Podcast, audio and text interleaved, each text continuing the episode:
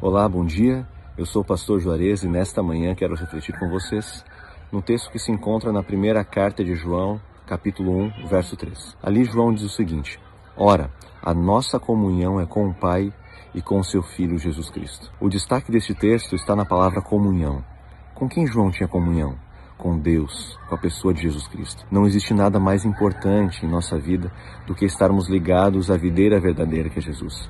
Essa comunhão é vital para a nossa preparação para a eternidade, para vencermos as lutas do dia a dia e para termos o nosso caráter transformado. A comunhão com Deus enche a nossa vida de paz, de alegria e nos ajuda a enxergarmos a vida com uma perspectiva positiva. Eu quero lhe perguntar, como vai a sua comunhão com Deus?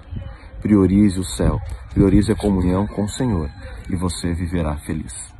Que o Senhor nos conduza.